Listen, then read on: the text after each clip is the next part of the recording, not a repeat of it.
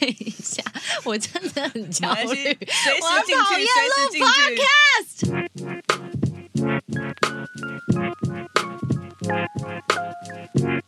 今天星期三，欢迎大家回到今天星期三，我是 Sandy，我是 Juna Oni。好，我们今天呢，想要跟大家在介绍我们的来宾之前，先聊一个小小的故事。就是我本人呢，非常热爱旅游，可是呃，最近因为疫情也已经两年都没有出去了嘛。好啦好啦，有啦，我年初的时候度蜜对，你还月，度蜜月美国，还跟说谎。不是因为度蜜月就是没有那种旅行的感觉。可是我要讲的是，我大概在大学时期的时候，有一次的旅行呢，完全颠覆我对世界的看法。大大概是呃二零零八年左右，我那个时候呢，人生第一次去了法国。那呃人生地不熟，然后到法国呢，一定也就是怀着满腔的热血，还有一种憧憬，然后就到了法国。就到了法国之后呢，哦，我真的是人生第一次看到所谓的巴黎华都这么美好的地方，有这么多丑陋的画面，就是哦，原来街上有这么多，嗯，不啊、应该算是就是吉普赛人，然后有这么多需要帮助的人，然后有这么多在呃旅游胜地或者是景点呢，他们会想尽办法想要去呃勾弄你的金钱的人。然后在这个过程当中，我发现天啊，一点都不浪漫啊！更何况这几年有那个 Netflix 的嗯 Emily in Paris，哦，对，我想说，天啊，为什么要把巴黎美化到这个地步？因为真的没有这么漂亮。那这是第一段，第二段是我去完法国之后呢，我又到英国去留学。那在英国留学的期间呢，我第一次见识到了什么叫做人权。人权在马路上扫地这件事，嗯，因为其实英国政府呢规范是不能有任何乞讨行为，可是他们的目的是希望让他们的市容很漂亮，然后没有任何的乞丐呃去影响他们的画面，但是还是有非常多人没有办法。You know，就是好好的生活，没有办法有呃家庭，没有办法有正常的工作，那他们要怎么办呢？他们不能正常的行乞，他们就只能想尽办法，不管是在地铁上啦，不管是在呃这个地铁站，他们用各式各样的方法呢去换取一点点生活费。那这个东西本末倒置到了一个地步，我开始不禁去思考，到底我们在旅游当中能不能够看见很多美好之后背后的那一个画面？所以对我来说，我觉得旅行是一个嗯很能够开拓视野的同时，也能够很很能够粉碎你原本梦想的一件事情。哎，你刚刚说就是行乞这件事情，让我想到有一年我去菲律宾找我姐的时候，嗯因为菲律宾也是一个嗯贫富差距极大，它就真的极大哦，极大到我在他们市区发现说，嗯，好繁华，甚至繁华到你会觉得。可能已经超越台北的感觉了。然后那时候我姐带我去旁边偏乡，就他们那种郊外去旅游。我姐就说：“你待会看路上会很多人都住在路边。”他说：“就是感觉就是他们家，而且赶不走哦、就是红母烈士 （homeless）。对，但他说他们就真的就是已经搭了一个家了，晒衣服啊，什么床垫在旁边很正常，嗯怎么赶都赶不走？我说怎么可能？他说那我说他们干嘛不找个家？他说因为他们就是没有地方可以住，所以他们完全住在那边了。我就真的看我说 Oh my God，就真的就是。哎，一整排的，好像好像就他们的家，但他们就是真的就住在外面这样。对对对对，他们就是在那边扎营，对因为他们生活跟旁边的那些富人区的落差真的极大极大。对对对。但是如果你没有深入到当地，你是不可能理解这些的。没错，但我们两个人呢的人生范畴也就这样而已，我们的视野也就只有这么小而对已。还阔，没错，那我们今天其实来到现场呢，还有另外一位呃来宾。这位来宾呢，他最近的这趟旅程，在我的眼里看来是一件很疯狂的事。首先，先先给大家一些数据好了，他这趟旅程花了三千万。我真的觉得哇。我们要不要赶快 Q 他出来，让他好好去讲一下他这三千万的旅行？他到底做了什么事情？对他花了三千万去到一个地方，哦，不止一个地方，他去了好多地方。嗯可是他这趟旅程呢，竟然可以带回很多很多让人可以好好思考，然后去体会环境到底跟我们的日常生活有什么关联的很多很多很多很多的回忆跟很多的成果。那我们要欢迎的呢，就是欧莱德 All Right 的创办人葛望平先生，你好。Sandy 好，欧尼好，各位听众朋友们，大家好。是的，那呃，我们虽然要呃称呼他葛望平先生，有点不好意思哦，但听说大家都是叫你葛董，是吗？嗯，对，因为听说跟我讲话就都懂。哎呦，很好很好，这样蛮好的，因为我们每天我常常在像 Instagram 上面，如果有人留言称赞我，我就会颁布他为今天的董事长，因为他做什么都好懂事哦。好，那今天呢，我们要讨论的就是怎么可能会有一趟旅程要花到三千万，而且还不是什么搭私人飞机这种行程，是一个。看起来蛮困难的旅行，你到底去了哪里，做了什么事情呢？呃，这一次呢，就是我们的目标就是登上北极圈的格陵兰岛。那格陵兰岛大部分百分之八十的土地面积呢，都落实在北极圈里面，所以它的交通就不是很方便。那其实一年四季里面呢，也只有夏天呢比较适合上去，因为冬天冰封的话，其实上去是比较危险的。呃，我们这一次呢，整个团呢有十一个人上去。那大家对它的地理位置呢，可能不知道，那就是在呃，知道北欧的那个丹麦嘛，丹麦的左上角在呃过去的话就是冰岛，那冰岛的左上角再往上去的话呢，就是格陵兰岛，那有六十个台湾大，是全世界最大的岛屿，可是人口呢只有五万多人。OK，所以很空旷，可能比我们一个里的人还少。对，应该是说它很空旷的理由，也就是因为它的地理环境，它整个都是冰嘛。Yes，冰封，它的冰盖，冰盖的厚度呢大概是两千米到三千米。我们呃南极的话，冰盖是最高大概四千米到五千米，但格陵兰岛上面的冰呢是在陆地上的冰，大概两千米到三千米的的冰这个厚度。嗯，那到夏天的时候，它的那个海边的沿岸才会有一点点土地面积露出来，因为冰融了嘛。对，所以呃为什么会去那里呢？那因为那里呢是气候变迁的第一现场，嗯，那我们公司就是多年来就是一直在气候变迁这个议题上面一直是非常的关注。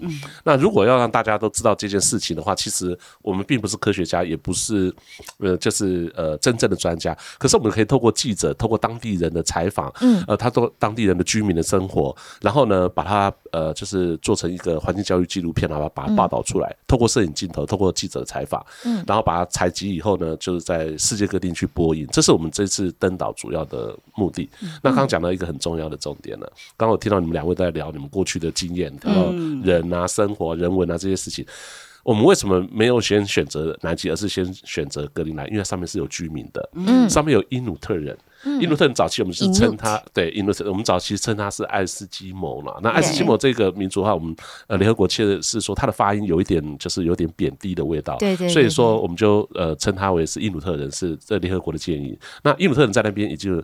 最少有四千多年的历史，所以气候变变迁它最后影响的是人人的生活，所以我们想要去采访说那里人到底是怎么生活，然后这些年来他们面临的气候变迁它是怎么改变的，嗯，那么那一种改变也许可以成为我们这一代还有我们这其他地方居民的人可以学习。可以去，嗯，就是呃，准备的一一一一个参考的对象。所以，即即呃，反正我们的目标就是想要了解跟处理环境跟气候变迁问题。那我们就先去看看首当其冲那群人，他们到底在干嘛？对，因为我们幻想里面，可能因努特人现在还住在那个 A 谷里面嘛，像那个小小的哎，那什么冰屋吗？对对，就很像我们小时候看卡通那个拼谷。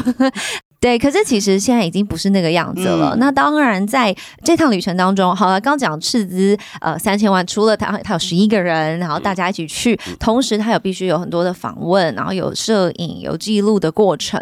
那这二十三天，你在呃格陵兰去了十一个不同的城市，是。那很想知道。当然，首先我们刚已经知道他为什么要选择去这里，但真的很无法理解他要准备什么。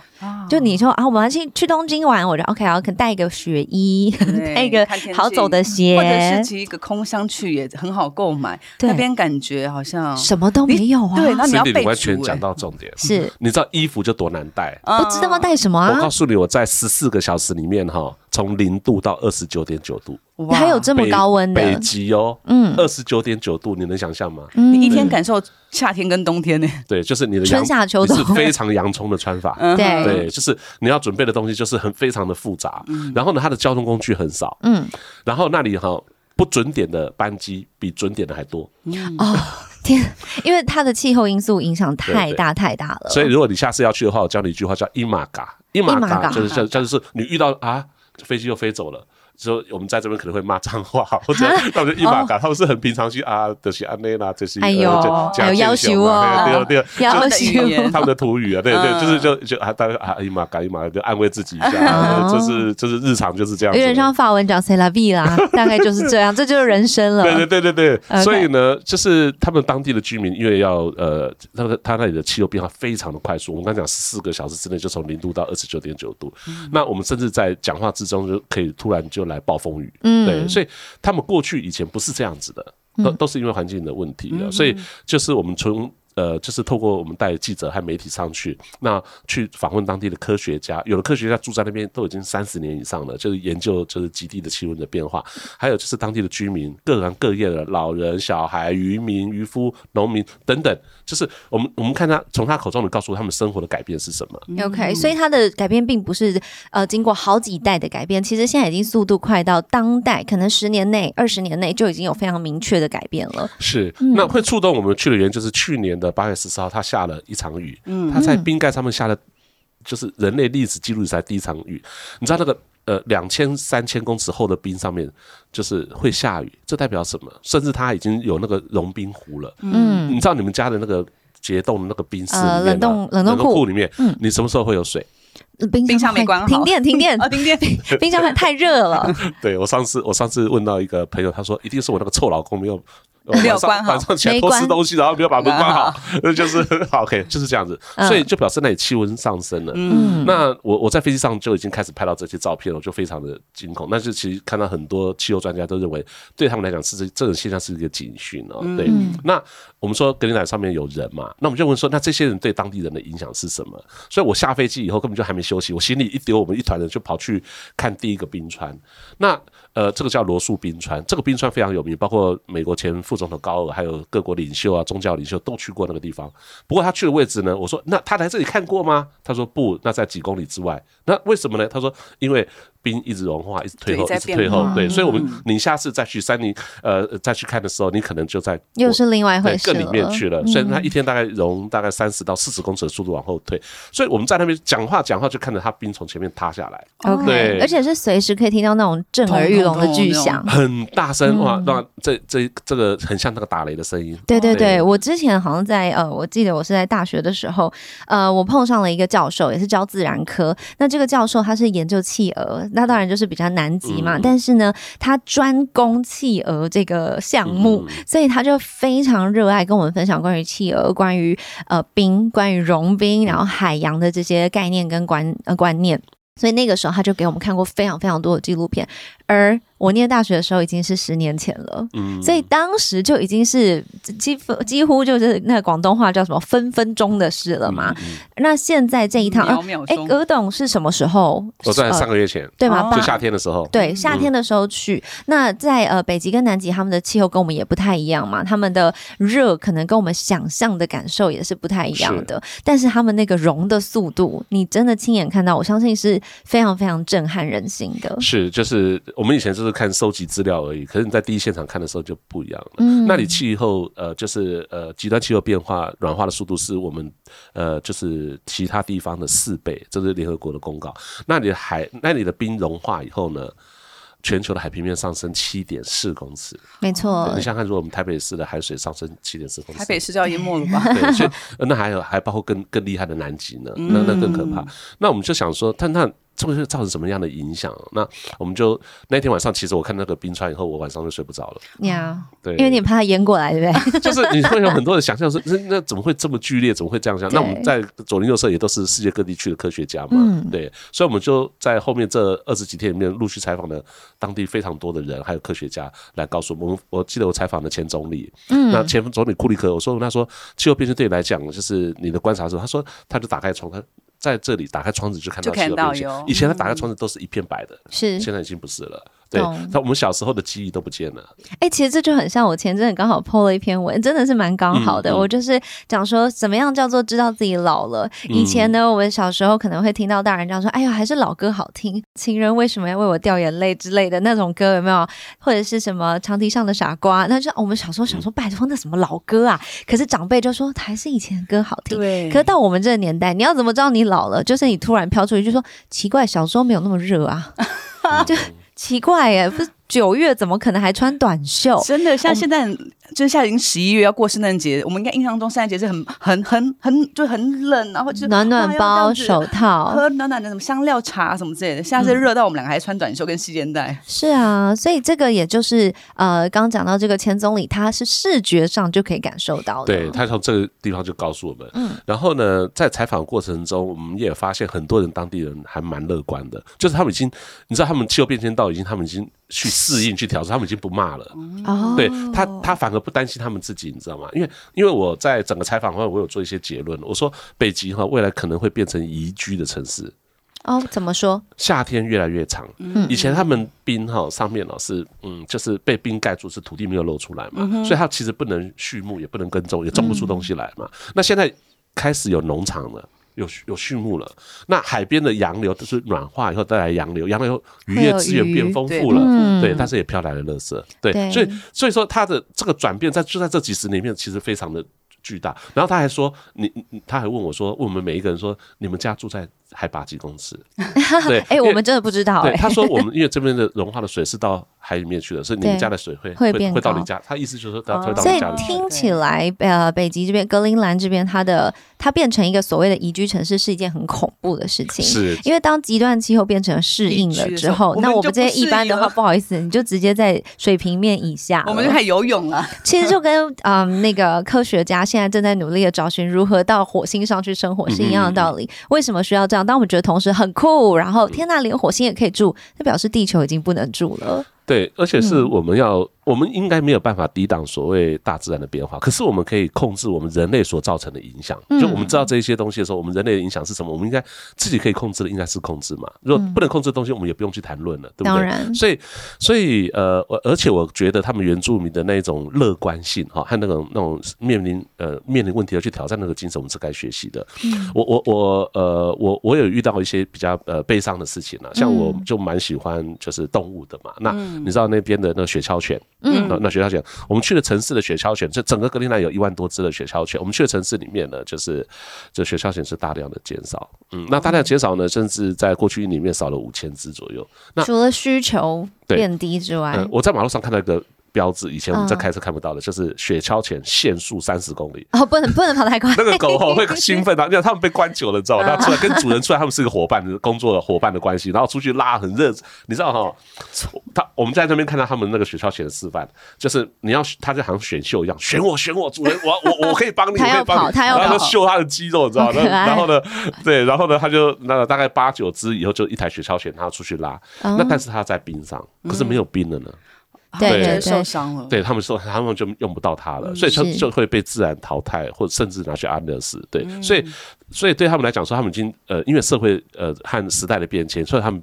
必须要去转变啊、那这个这一个现象的转变，就造成他们很大的影响了。所以他们现在就想要成立一个保育的联盟，让把一些文化给保留起来。虽然用越来越用不到他们了，对，但他们毕竟还是他生活上很重要的一个伙伴，对。所以这也是气候变迁所带来的一个影响。对我们每次听到气候变迁啊，或者说全球暖化这些的议题，我们好像都只是把它当成一个。电影的主题，看看电影、哦，哇，好酷，好可怕哦，好，然后电影关了，结束之后走出戏院，这一切都不干我们的事了。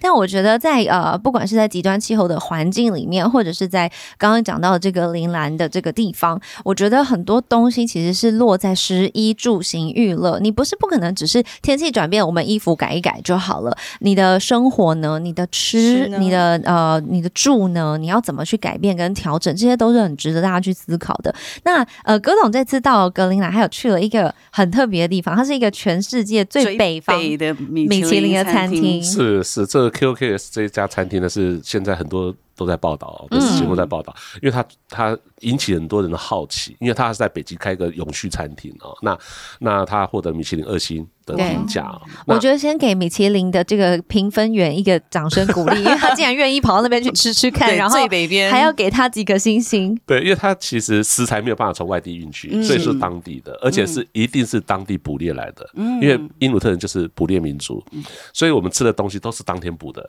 那你要先预约好，然后好玩的是，你预约了你没去，你还是得付钱。那你没去，可能不是你不愿意去，而是那一天的飞机可能 delay 了，是天气不好。对天气不好，因为他没有马路可以去。嗯，呃，你你你不嘛就践行翻山越岭过去，然后因为你没有马路，汽车可以开过去，你叫船，不然就是直升机。那完全都是仰赖气候。对对对，像我们那天就要去观察，就看那一天的那个，因为我们前一天船还是就是不能开，因为那个漂浮的冰太多了，太多以后有危险性。我们那天去冰还是很多，我有拍纪录片回来，但但是我们还是就是那个，你知道那个船长技术真的很好，这样这样绕绕对对绕绕你知道那里的冰川是那个伊卢利萨特冰川，那个是那个冰川就是呃被记录到以前铁达尼号撞上的冰川，哦所以我在那时候他在开的时候看很快的时候，我心里就都是那个电影画面的 那个场景。You jump, I jump。我我们救生衣穿好的，其实还蛮怕的，就是，嗯但是他就是很厉害。然后我们到那个餐厅以后是跳岛上去的，因为没有码头，我们是直接靠岸以后就这样跳，我们就跳上去，这是真正的。跳哦，大家不要幻想那是一个形容词。对，但是在那里面的服务啊，其实还蛮感动。他每一个食材，然后甚至他的他他的这个怎么去料理这个食物的那个专业度呢，仪式感都是非常十足。哇，嗯。你可以介绍一下他们都吃什么样的食物吗？好，那吃了有一些东西我还不敢吃，我讲雷鸟，雷鸟是北极的一种鸟，哦，对对，我很怕。对对，它它甚至是就是雷鸟，它是捕猎嘛，嗯。那捕猎民族，它它就是吃那些东西，它只能吃那些东西，所以金鱼肉，嗯，对，金鱼肉，我们我我讲那个雷鸟好了，好。这有点有点，雷是打雷的雷吗？对对对对，有点嗯。血腥的，因为它的它的肉吃掉的时候，它有那个胃嘛，它不浪费食材，对，就整只都好好的运用这样子。对它胃里面它有吃那个，因为我们那时候是夏天，它有吃到一些果子，哦，呃，然后那个果子就在胃里面是不是有点发酵，嗯哎，那主厨认为那个是宝。所以呢，你是连那个那个它发酵到一半的东西，也一起吃，对，一起吃。天他管你好不好吃，但是我就很 很恐怖，而且我记得他盛盘的方式也是蛮蛮刺激的，是的。它整个翅膀，是对他的那个盘子，大家可以幻想一下，它是一个盘子，然后上面有呃像啊，你就幻想是串烧的感觉，是然后一串的肉啊什么，然后当然还有一些其他的蔬菜，呃，也不算蔬菜，就是一片片薄片啦是，是。它把它堆在一起。可是最上头它装饰打盘用的东西，就是那一只雷鸟的翅对膀。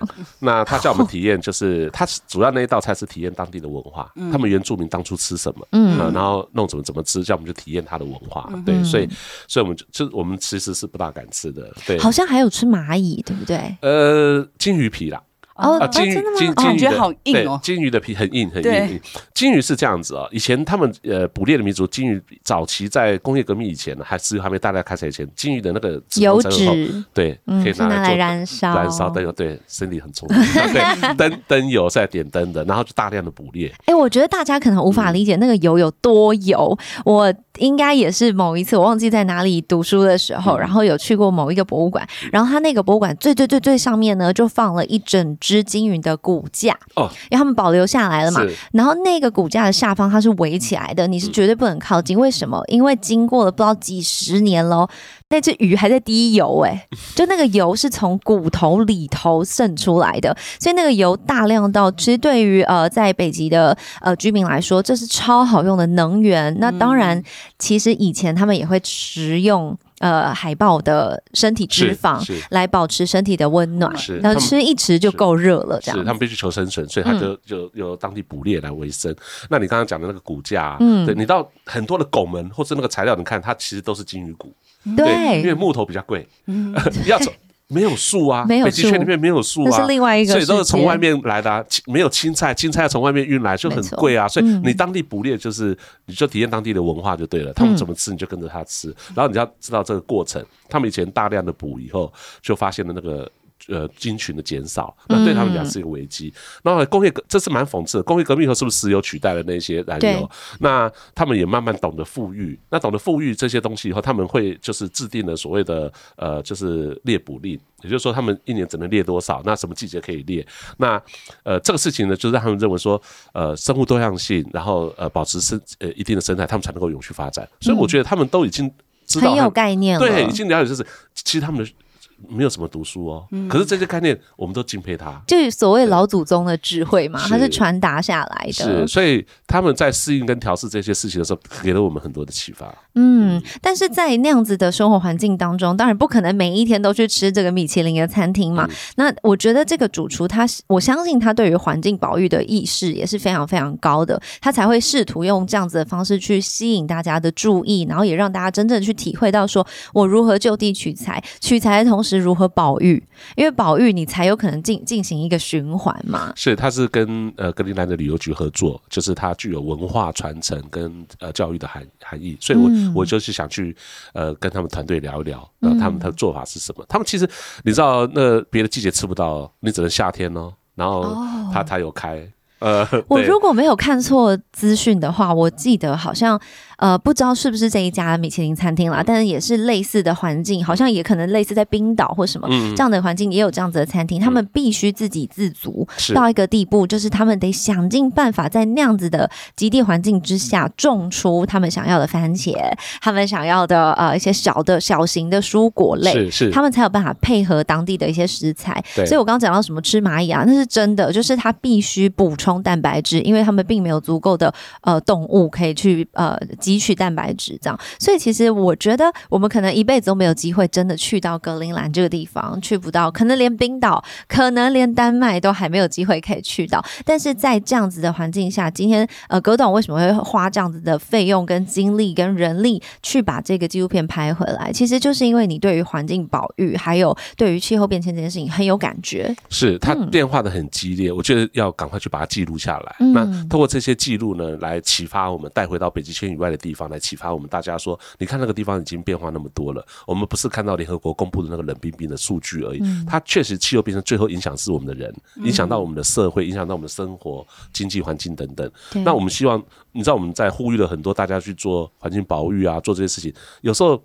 有时候大家会怕我们，就是你们讲的好像很极端的太或怎样，对，太严肃了，嗯所以那个事情就不会成功。嗯，那我们最重要是那个每个人都要有那种起心动念嘛，我嗯们一样可以很好的生活，可是我们在每一次选择的时候，可以往更正确的方向去选择。嗯那我们是消耗过度了。而不是不能消耗，而是失去平衡了，跟大自然之间失去平衡了。所以我们就借由这一次的采访里面啊，呃，把这些采访的记录人来告诉，不管各层各层年龄的朋友看了呃都非常有感。呃，我跟呃森林和呃欧尼报告一下，我们大概呃在这三个礼拜已经有两百多所大学。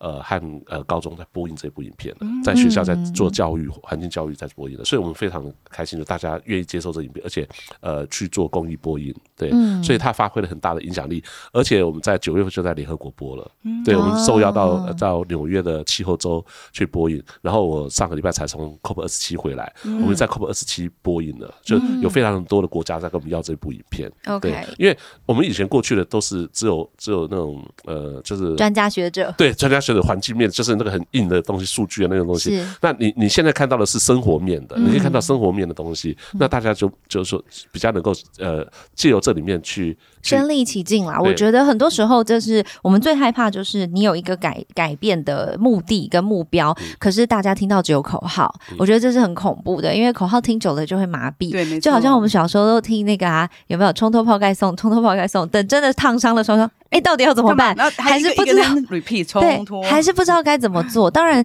长期的一个教育，它花很大的时间，能够建立起一些习惯。但是这个习惯，你要扭转整个社会或是文化是非常非常困难的。嗯，对啊，所以像是对于气候变迁这样子的一个议题跟看法，我们刚刚就有讲了，听起来很遥远，但其实近在眼前。那呃，虽然我们现在还只能薄薄浅浅的感觉，哦，天气怎么变得那么热？哎，奇怪，为什么还没有换季？然后说，哦，现在像现在我们的父母亲这一代，就今年可能呃五六十岁左右的父母亲，他们就会讲说，哦，现在都不用换季啦。以前还要什么暑假了就要换短袖，夏天要换呃冬天要换长袖，但现在没有了，现在一年四季都是糊的、不清楚的。但是你要想，我们台湾就这么一点点大而已，都可以这么不清楚了。那其他那些很大的城市、很大的呃地区，他们要怎么办？这样，所以我觉得，尤其是我们现在正在预备要进入到呃预备下一代了，但下一代他们要的是什么样子的社会跟环境？这是我们可以做一些改变的地方。我常常去受邀演讲，要跟不同的人士，呃，就是家庭主妇啊，甚至小朋友在演讲这些事情，我要怎么去解释这个事情？我用一个很简单的比喻，我说地地球哈地表下面是一个电锅，嗯，那地表上面是一个电锅，那我们地表上的电锅，科学家告诉我们，这个电锅快炸掉了，蒸汽太多要爆炸了。那地底下这个电锅还不停的往上面排气，那这个是不行的，对，所以我们要想办法，对，我们要想办法把上面的压力变小。啊，所以所以这就科学家接续科学家讲的就是地底下的碳排放不要再上载了，那我们地表上要去把它慢慢平衡掉。对，那这就是这个道理。所以为什么说会有声音说减少就是呃碳排放、碳排放、化石化石燃料啊？那我们在生活起居上面呢，我们如何去做减碳这件事情？就像这个议题这两年很夯，对，就慢慢懂了。呃，以前我们不会去管这这种，哦，原来这个跟我们有很大的关系。所以呃呃，科学家告诉我们数据，怕就怕我们没有行动。嗯，就是我们知道跟理解的，可是我们没有采取行动，我们只知道哦。哦，但是我们并没有去做任何事情。但这些事情呢，如果真的去做，是做得到的，并不是做不到的。对，我觉得在媒体上面有一个很容易误导我们的。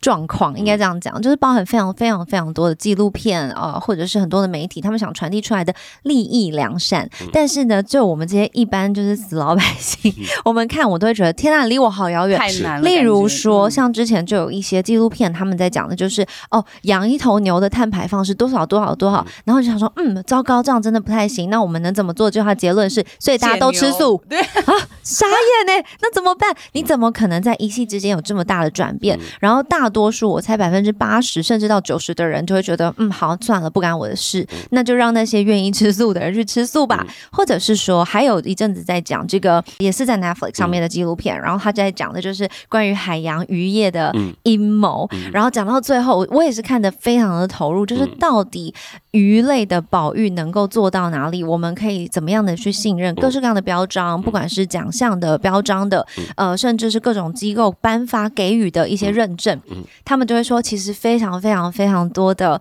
阴谋啦，然后结论竟然是。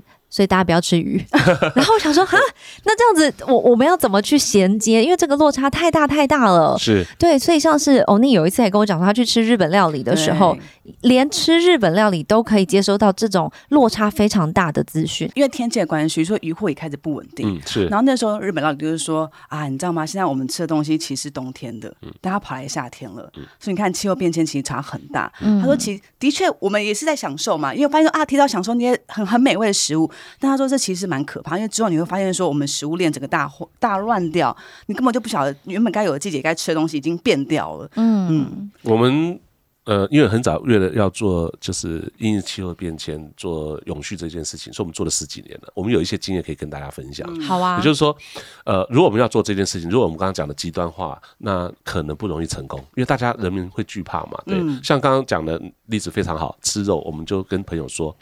我的建议是，如果你每天都吃的话，对健康也不是很好。嗯，所以你一个礼拜可以少吃几次。如果你可以选择的话，没错。如果说你吃素你吃不了，我觉得建议你早餐可以吃看看。你懂我意思吗？你一餐，其实我们人类的行为并不是你死我活跟大战，不是是失衡。比如说我们太 over 了。对我们健康也不好啊，对啊。哎，我觉得平衡真的是一切的根本。平衡，平衡，对。所以，我们大家讲说，哦，大家懂，那大家比较愿意去做，那这件事才会成功嘛。对。那我们也会遇到很多，就是说，像我们公司是已经百分之百绿电了。那有人说，哎，太阳能板不是很好。我说，如果以火力发电来讲，太阳能板好多了。但是如果以及最高的目标来讲，还没发明，你懂吗？对有相对平衡，相对健康。对，只要往那个方向走一步，我会给你掌声。嗯，就是你一个你本来每天都吃吃牛肉的，你一个礼拜你选择牛肉部分选择只要减少一半，好一餐就好，减少先一餐就可以了。其实你就进步了，对，所以所以就是你逐步逐步的，人类不要因为追寻这个东西哈，就是放弃了所谓的文化啦、艺术啦哈、科学不需要，但是我们真的失衡了。我们我们去把它调平衡回来，嗯所以我们应该更聪明的活着。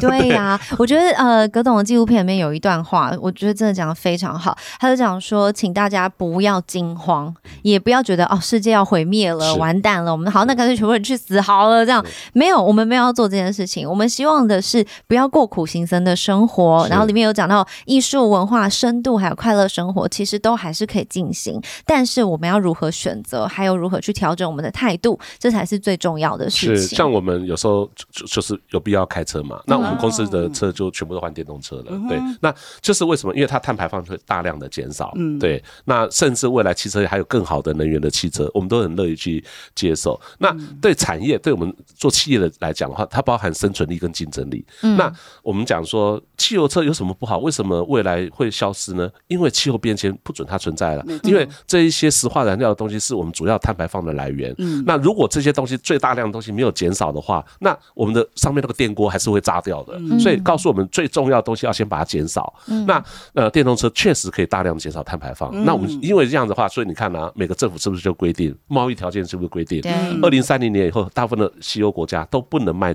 汽油车了所以我们在制造汽油车去卖给谁？所以你看，我们小时候很崇拜的双 B，他现在坐电动车比谁都还快。我们说前几年 前都没有，你看这两年你记的型号都记不起来了，好啊多哦。对对他们加速在做这件事情了，所以这就是转变。那每一个产业都知道说，你下一个成长的机会，我当做竞争力，它是一个好事情。对那生存力就是说，如果你都不转变的话，你搞不好连生存的机会都没有了。对，我觉得这也是为什么之前联合国推出 SDGs 的时候，大家刚开始乍听很像一种被强迫要做这件事，可是当它成为一种荣誉的时候，或者说它成为一种标杆的时候，每个人会愿意更多的去执行这种企业责任。虽然企业责任好多一一列列出来这么多条，你不可能每一条都逐步的完成嘛，但是至少我今天好，我先选一三五，我自我做完这些，渐进式的让大家跟整个企业还有这个文化的观念可以建立起来。我相信它绝对需要时间，但是在需要时间跟达成目标这两个呃听起来很难过的两个呃终点之前呢，我们可以慢慢来。但是很多企业都认为是负担和责任，我认为这个跑不掉。但是我也要说诚实的话，是它带来很多好处。和机会哦，这个是大家比较少听见的。我我我讲说，我们那时候是一开始做是因为没有学习的标杆，在十几年前开始做，那时候每天都是问号。我们要我们要该怎么做才是定义一个？我们大家知道是我们做洗发精起家的，那对对对你怎么样做一个就是健康又环保的洗发精？那时候是一个问号，后来我们就。因为做气候变迁，所以我们得到一个学习和成长的机会。我们再去想，每天就一个下午，每天下午大家都一起想，这个就是还能怎么样？对对对还能做什么？对对，就是那因为那时候也不赚钱，就做越多可能赔越多，就干脆改变好了，改变个，那我们就重新定义嘛。那为了我在联合国二十五届、二十六届、二十七届的呃气候峰会里面，我都发表了一些呃就是这些经验的看法。了解，原料就是去石化来源，刚好也就是天然的定义。那我们现在叫天然，它其实就有好处是去石化来源，去石化就地底下的那个碳排放不要再上来了。对，所以我们去石化来源的成分变成我们公司的主标，变成我们公司的标准，新的标准。那刚好就是客人要求的天然，还有就是它就减少了环境的风险，嗯、比较有健康风险和环境风险，可能是我们用产品很重要的因素。没错，也减少过敏物质，也减少河川里面的鱼被污染，对不对？这个事情刚好就是变成主流。可是十几年前我们这样想的时候，就带动了这个产业的开始的转变。但你们十几年前敢这样想也是很不容易啊。对，那就是因为没有人跟你们这样想的时候，真的乍听之下，很多人都会听到我爸常讲一句话，就是你知道，一个伟人总不被时代所接受，他总是要到隔了一阵子，大家才突然惊觉说，哎，对哈，Cindy，我跟你讲啊，你讲你讲这句话，我我讲一个当时一个人问我，啊。我现在问你，你说的意思是地球是方的就对了。啊，是不是？对。对呀、而且到现在还有人在，还是有非常多人在试图颠覆我们的已知、我们的认知，嗯。包含你知道，像前阵呃，我不知道格总有没有听过老高这个 YouTuber，那他们就推出了一个想法，就说哦，其实呃，这个地球是平的。的，然后为什么会讨论这件事情？因为他们在讲说，我忘记是北极还是南极，他们讲说，其实那边有很有了一个洞，然后这个洞呢，怎么样怎么样，是全世界政府的首脑们在管辖的，然后不能让人去那里。然后就我的朋友们就说，真的，你仔细想想，没有人去过南极旅游，他一定有一个秘密，怎么样怎么样。所以我觉得，好，我们先姑且不论它真的假的，它永远都正在被推翻当中，那表示本来确实就有无限的可能嘛，对啊，所以回到刚刚呃，跟我在讲，你们十几二十年前，然哦，品牌其实已经成立二十年了嘛，在十几二十年前做了一个 focus，就是我决定我这个品牌不是只是呃法妆保养，我现在要做的是跟环境相关，这是很大的转折。是。转折点那一年，二零零六最厉害，我们就把整个企业都做转型。那影响是二零零五年的京都议定书，京都议定书在在二零零五年二月十六号执行后，我们认为这是一定要求每个国家和企业都做到零碳排。那时候还没有成为风气，只是立定这个目标。后来巴黎协议的时候才立定说，希望去达到一个里程碑，再定定出时间表。那今年谈的就是落实。那其实我们在二零一零年就做碳中和了，是全世界最早做碳中和的。那表示你的原料到你的材料到你的制成到你整个消费者的过程，我们都去。降低对环境的冲击，就是没有增加，对对不对？不要再让它趋近大家要理解这件事情。所以，我们像我们绿电就百分之百了，嗯，对，从这个月就已经可以达到了。就我们一路从一一路的增加到绿电的使用量。那材料的话，嗯，我讲塑胶材料好了，我们很多的生活用品都是塑胶材料，嗯，其实它的材料可以用。甚至五百年，甚至以上，可是我们都是一次性就把它烧掉了。嗯，我们就算回收回来，也没有工厂去再制。对，我觉得大家可以，对不起，就我插嘴一下，因为我之前对于这件事情呢有一个小小的理解，然后我觉得大家应该要真心的去认识一个概念，就是大家会觉得塑胶是不好的，但塑胶是不好的原因是因为它没有办法有一个完整的回收的循环。其实它可以被好好循环利用的话，它是很好用的东西。但是由于各式各样政策啦，各式各样的经济啦，或者我们讲夸张一点，有点阴谋在这个当中啊，很难完成所谓的健康的循环。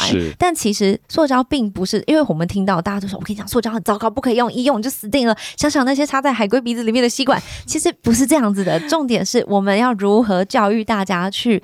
好好的循环利用。是正确的使用材料，材料本身它并没有什么罪过，它不是错，我们把它挖出来了，你知道吗？然后它我们利用完还骂它，对，太太过分还鞭尸，是其实是我们人类的行为产生的偏差，就是这个东西用来的话，其实你不断的循环再利用，像我们的塑胶瓶在二零一七年开始就是一百 percent 回收循环利用，我们的材料来源就是资源回收厂，对，所以这些资源回收厂材料，我们我们你知道我们分类回收的目的不是为了烧掉吧？对，我们是希望人家拿去再利用，重新使用。我们我们是制造业，所以我们必须卷起袖子来去制造。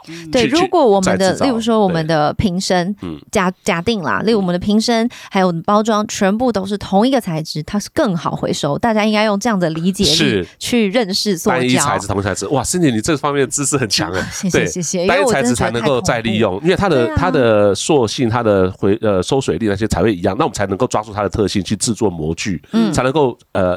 达到产品的安全跟标准嘛，所以我们倡导的就是单一材质，然后建立所谓的供应链循环系统，这就是我们这十几年在努力的地方。你做好以后，减碳排量可以到百分之六十到八十个 percent，非常有贡献。这个东西就可以循环，一直在用在用。可是我们却是一次用了就拿去烧掉，当然空气污染，一次拿了丢到海里面，就是当然造成海洋的污染啊。所以这是我们人类行为的。的错误所产生的。其实像我之前到荷兰出外景的时候，那时候就想说，哇，你看荷兰好聪明哦，他们都风力发电啊，我们怎么那么笨？我们为什么不用风力发电？我们新竹那么多风，我就是用很单纯的角度去看这件事情，然后得到一个答案，很简单啊，我们的电力如何传送？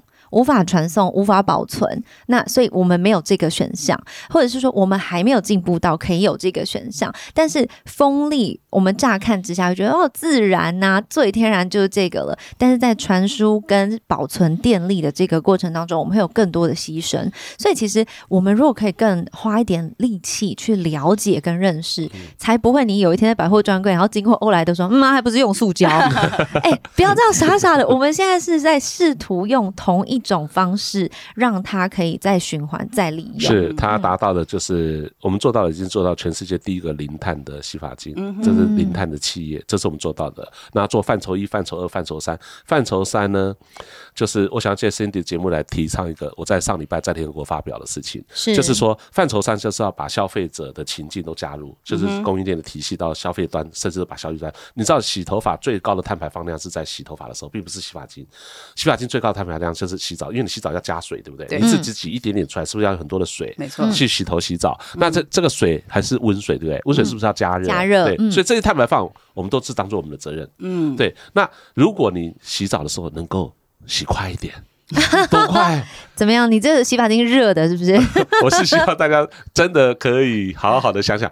我我今天好，请两位好测试看看，好啊，开水龙头到关水龙头，就是你真正水流出来的时间了哈，嗯三分钟看有没有办法洗洗澡，是头发不算，因为头发每个人长短。哥但，。我们这样好像先去当兵才有办法、哎，你试看看哦，呃我跟你讲，三试看。分钟。或者说你的要求是三不用洗到很干净的话，完全没有问题。对啊，好，一样的，我们同事都有尝试过了，一样的，一样的问题，结果他们都达成了，哦，两分多钟平均，是、呃，很厉害。就你想象中，其实有时候，因为我们平均现在计算的方式的标准是十分钟，十分钟大概排掉一百公升的热水。嗯那一百公升的热水的排的的的二氧化碳排放量很很可怕。如果我们能够呃，就是三分钟往节省的话，就是洗完的话，你可以节省百分之七十。你一年大概可以少砍三十五棵树。哎、我真的认真想过这个问题、哎，葛总，你听听看我的想法。嗯我真心觉得，其实泡澡比较省水，因为大家现在洗澡啊，会拿来放空、发呆、想事情跟唱歌，然后它的水量是一直来、一直来，然后你只是觉得没有啊，因为我们从小在我们这个年代被教育的就是 shower 比 bath 还要更节省，所以大家就是以为这个是 OK 的，然后他就反而忽略了这件事。还有像是在刷牙的时候，水龙头不关。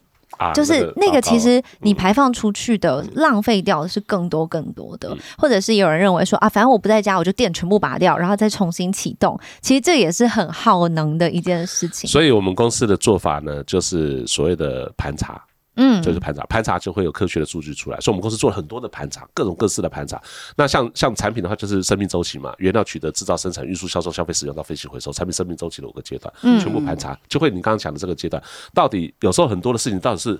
A A 的路径对还是 B 的路径对？对啊要找答案就是就会很多的问号，问号，我们在很多问号，对，所以我们就找答案。说有些情境之下要看情境，有些情境之下是这样子对，有些情境之下是对，拔不拔，有时候看你中间间隔的时间，到是一个月回来还是两个月回来，或者你明天就要插上去，对都会重新启动，这些都会有一些不同的数据的影响。当然，就你的浴缸不是游泳池，这样就没有问题了。就是总水量的意思。对总水量，我觉得这些都是很值得去探讨跟思考的啦。但是呃，像我跟欧尼这种呃一般老百姓，我们除了真的去探讨、传递，甚至是引起共鸣之外，我们还能够做什么呢？你知道，像我们一瓶四百 CC 的洗发精啊，小瓶的洗发精，你知道它的碳排量节省的话，相当于一棵树，嗯一棵树就十一公斤的碳排放量。我们在官网已经就是就开立先锋，就是告诉产品这个东西到底减碳量是多少。那其实这会鼓励到消费者了，你知道吗？就是你一个选择对的时候，其实一年下来就少很多。然后对啊，你想想看，我们家一年五百万平，就少五百万棵树。真的，你你知道你现在要找一个五百万棵树的森林很难找哎、对不哎、对？其实我觉得这真的是我们常听到说，哦，这个是多少个足球场，这个是多少，这就是说这个叠起来是几座一零一。我们常常常听到这些比喻，可是我们真心没有概念。那不然这样说好了，一棵树呢，你要从种子开始种。大家，我最近因为我最近在疯植物这件事，然后我就很兴奋去种了洛梨，然后我的洛梨发芽了，长出来了，我好开心。然后我朋友们就开玩笑说：“太棒了，你那么爱吃洛梨，你这样以后自己就可以吃自己种的洛梨，省好多钱啊！”我说：“你知道，我从一个种子种出一棵洛梨树要五年。”我这五年的时间就一棵树而已，可是我要怎么样能够去理解这件事，是我要自己亲身经历。那对于我们的消费者来说，或者说一般的民众来说，你跟他说这是一棵树，他可能是没感觉的，但你把它换算成就是几个包，他可能 就哦天哪，要许我不能这样子，我一定要想尽办法来节省一下，或者说这个你可以买多少个什么东西？我觉得用更生活化的方式说不定他们会很有感觉。对，那我们刚刚讲的这些东西都是跟那些碳排放的数据有关系嘛？嗯，那我刚刚不是讲说，其实我们也获得了一些好处嘛？那这呀好处是什么？就是因为我们为了不要去用石化那些化石燃料的那些燃料呃嗯原料那些素材，所以我们就必须找其他的东西嘛，去去顶替它。取代，那那像比如说我们要找天然的东西，是不是比较贵？嗯，那那不能一直贵下去啊，所以我们就要去找那些你你你不要的东西，比如你吃你吃果果肉，我拿果皮，嗯对，我们就去找一些新的材料。所以我们喝咖啡喝很凶，就把咖啡渣、咖啡皮全部拿来用。来，对嗯我们咖啡渣前面可以萃油，可以取代工业用油，它有咖啡因可以刺激让我们头发的那个发根健康。非常重要。然后就是甚至它的渣，甚至做成包装，就是。因为这些东西来源是不用钱，嗯 是天然的不用钱，然后用的淋漓尽致。对，那因为这些是我们率先用，你就是不是有很多的研发？对那研发是不是你就会得到很多的呃，就我们就可以发表很多的研论文？发也会有启发，对，有启发，还有很多论文我可以作为佐证，那是不是客户就会更信任我们？嗯那我们去国外就得到很多的比赛，就是说很多说你哇好会得奖，对，因为我们因为做的这些事情，这些事情是不是就有成就，就有发表？简单来说就是五告搞纲哎啦，对，真的是五告搞纲，对，但是它的获得的好处是什么？第一个就是我们自己公司得到好处，因为这些东西没有原料过，我们就找到一些新的功能或效果。这些功能被期刊证实了，就大家会信任我们，信任我们，让我们产品就会变得优秀。优秀后，如果消费者有用到，它就很容易变口播，对，分享对口播分享。嗯所以我们过去十年，在前十年的时候，根本就没有做广告，嗯对哦，也没有代言人，不是代言人不好，是我们请不起啊，我们钱都花在这现在请得起了吗？现在。慢慢有机会，怎么我不能落一下自己的业务是不是？在我们那时候真的是呃，就是就是比较就是年轻人创业嘛，都是会比较辛苦一点。嗯所以我们那时候这个过程里面呢，就是因为我们走了一条路，我们也不晓得那个东西好不好，就是反正那个就是奉老板的指示，不用钱的天然物都拿回来研究。了解那我们真正投资在一个非常重要的实验室，这个国际认证实验室在我们公司里面一个 P 2实验室啊，然后呢，我们就做了很多很多的研究，对，然后就得到了很多的，就是你看到我们最近这几年得到非常多的奖项，嗯。或者是我们的经验去国际很重要的场合分享，都是因为这些研发的的关系，所以可能你知道，在吴宝春在法国得了那个面包冠军回来，可能你不知道我们在法国已经拿到好多好多的冠军回来。我们那边跟吴宝春的粉丝说道歉，我们只是比喻而已。不好意思，我就是很怕事的一个人。因为因为呃前阵子收到你们的通告嘛，哈，就说哎哎、我们要聊一聊的这个事情。其实我那时候在国外，就是还在到处跑，哦就是干啥干什么呢？领奖。领奖对，就我们今年又拿到法国的化妆品大奖，嗯对，就是我们已经连续六年拿了，对，哇，连续六年哦，嗯，所以所以就是因为我们是其实有点坦白讲，有点阴错阳差啦。就是说我们只是做这东西，不知道有没有机会。那做成功了，是不是我们就想要去发表嘛？那做成产品，那做产品发表以后呢？那你知道吗？没有代言，那我们只好去领奖变代言，就是得到那些奖项。那欧洲人客户本来是说，你这台湾来的东西怎么会做的比我们欧洲好？可是你们看，你们是欧洲的评审，然后呢，我们去比赛，然后你又选我们是冠军，那那那应该公平的吧？大家对知道了，对对，就是公道自在人心你们可以自己来看一下、评判一下。因为呃，我相信得奖本来就不是那么容易的事情。当然，很多人会讲说，哦，得奖这当中还有包含非常多其他因素。可是，在得奖与得奖之间，就是每一个奖项之间，还是有持续地往前进跟继续的努力，这才是更重要的事情。是对，因为我觉得得任何的奖项，其实它都只是一个里程碑，但是没有人会扛着里程碑一直往前跑嘛。那个里程碑它就立定在那一个地方那一个标的了。那呃，不管是欧莱的这个品牌，或者是葛董自己自身对于这个品牌的理念，或是你自身的想法，我觉得它都是在一个持续行进的过程里。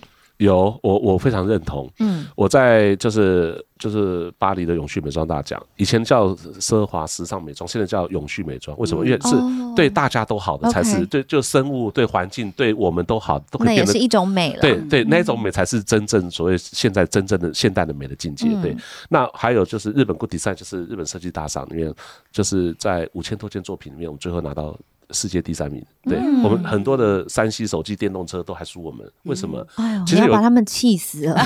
对对对，那还不止跟吴宝春说不好意思，就我有事跟他讲说，三星手机、电动车，sorry，就是すみません。那为做什么做到这一件呢？因为就像那个呃，就像他们在颁奖人和评审团讲的，就是说这一家来自台湾的这家企业做了一个很好的一个范例。嗯，什么范例呢？就是一家来自台湾的中小企业，他们所做的这一件事情。 带动了产业的革命和使命，也就是说，他不止自己做，他给我们很多新的思考跟标准，让启发了我们这个产业的革新跟革命，给大家做了一个很好的示范。你们这个产品，还甚至还可以种树，是不是？那个是具有环境教育的，那就是一个瓶中树的概念，用咖啡渣呃就就是淀粉去做成的。那你要赶快用完了，一年之内它就会分解了。然后，但是但是然后它觉得真的很长出树，第一年就被骂死了。我跟你讲，有两种骂法。嗯，第一个呢是说哈，你们老板一定是骗子，一年以后哈就绕跑了，因为它不会长出树来，你们公司不可能有这种技术的，对吧？但是我们半年就发生了，哦。那提早发生，反正要赔客户钱，就没事了，一定要这样搞。就是，所以我们现在只能做小瓶的，因为我怕你用不完的时候，就像橘子要把它捏破了，对对。哎、这真的很令人头痛哎、我记得也是差不多十年前，我发生过一个事情。那时候、我那时候就已经在开呃那个 hybrid 的车，就是油电混合合车嗯。但我那台车呢，它是连车身里面的车身都是环保材质。我开到第二年，呃，第三年的时候，我的车把融化了，它竟然扎扎实实的给我融掉是。然后我说怎么会这样？我刚开始以为是我自己可能护手霜摸到或什么。他说呃没有，因为他们就是现在欧洲正在流行这件事，是所以他们用的材料都是这样，那就是完全可以体现。我想男生的听众一定很有感觉。你去想想看，你那个十年没呃不用十年哦，五年没穿的 Nike 呃 Hooky 哦，对对，我们其实就是环保啊出差穿到一半就鞋底坏掉。对当然我们现在技术都已经非常精良了那时候真的第一步的时候真的很糗 对但是发生过但是我告诉你们没有骗人所以我们真的做到那个技术可是我们需要更精进的改良对所以呃材质的利用更广泛了那也因为有了第一步才会有今天的成功有更好更好的材质出来所以它的目标就是不要环境冲击不要对健康产生影响甚至给客户更好的产品更好的体验这都是我们这几年得到达到的成果。所以我们因为这一些底子让我们造就说我们在 covidnetting 耐耐听这段期间我们的同业都很惨可是我们还是持续的成长。就是就是呃把内容跟这些呃使命真的去把它做好来，确实有很好的消费者会支持你的。其实我相信很多的产业跟企业都正在努力当中啦。嗯那、不管是为了好看，就是为了呃这个商誉好看，或者是真正的为了这个地球在努力。你看，包含像是 Apple 的手机，他们的壳、他们的包装也改变了。然后像是有非常非常多保养品牌，不管是呃肌肤的，或者是呃那个应应该算是保健型的都已经变成公司，对他们都已经在改变这件事情，从包装上开始，从像我们很多那个矿泉水的瓶盖变得薄薄小小的。是它虽然对企业来说也是省钱的一步，但是其实对于环境来说是一个很大的步。分。那我们刚刚讲到，就是到底我们民众可以做什么？除了像刚刚葛董讲的，就是你多做一点点，有一点点这个意识就差很多了。因为我们人口已经现在已经到多少？有八十亿了吗？我记得好像上周还是上上周到八十亿。对，就是有八十亿个人口生出来了。没错，没错，因为我记得，呃，应该是十二年前是七十亿，所以这十二年来，我们是哇，真的大家生生哦生好多人，其实不是生好多人，是很多人都还没有死。依照我们现在的是，我想医学真的太进步了。是我们未来的人的寿命还会更长，嗯对，这是医学的进步哦。所以，但是我们地球的资源不够，对对，所以我们需要五个地球才能够养八十亿人。没错，没错，如果依照现在的消耗资源的方式，我们一样可以生活过得很美好。嗯可是我们必须要做一点呃抉择，就是就是调试。去调试、因应、去变化一下。刚刚我们一开始讲的肉的问题，嗯在生活的问题，那我们公司扮演的角色就是做零碳排的服务，所有的产品做零碳排，就不会因为这个产品有任何影响气候变迁的问题。对，所以这是我们企业可以做到的事情。对，所以所以类似各行各业都会有这个共识。到二零三零年之前，很多的企业都要达到这个目标。对我们只是做的比较早，然后就是做的非常落实，所以我们才有机会去去去去世界各地分享。是啊，是啊，所以希望我们所有听众朋友，虽然不够理解，但我们可以慢慢的懂，慢慢的学习，然后在日常生活的选择里面去有意识就可以了。我觉得不需要逼迫自己，但是你也可以更多的去思考一下，这样子。我觉得那个国董他们的网站，我记得 YouTube 有有播放你们精华片嘛，我记得。对，对，我觉得那个其他听众可以去上网看一下，我觉得嗯那边就蛮震撼的。对对，它叫做 Melting Greenland，、嗯，对它它的中文是就是解冻格陵兰。哦，解冻格陵兰。其实就是解冻中的格陵兰。哦，对对对我以为我还好，我我还好没有讲说哦，他们叫这个融化格陵兰，melting 正在正在嗯解冻，OK，解冻中的格陵兰。对，嗯它现在有就是就是非常多的公司和学校都在播映这部影片。嗯对，嗯那对，那我我是想说，如果你的企业或是你的单位愿意做公益播放的话，你不用权利金跟我们联系。哦对，我们大家 together greener 就大，因为我们认为这件事情不是一个人就可以成功的，一定是要大家要有共识。对，而且我觉得台湾的社会，我跑遍世界那么多国家，我觉得台湾的人真的非常善良。就做做环保和接受这件事情的，真的是比例非常高的。嗯嗯对所以人家说台湾是最美的，就是我们的老百姓，就是人对我我非常的认同。对，我觉得如果有人比较不认同的话，真的强烈建议去世界各地看一下，因为我不是觉得人全然的好或全然的坏，但是在世界各地还有很多种不同的样貌，非常非常值得我们去认识、去 explore、去去开发一下、去了解。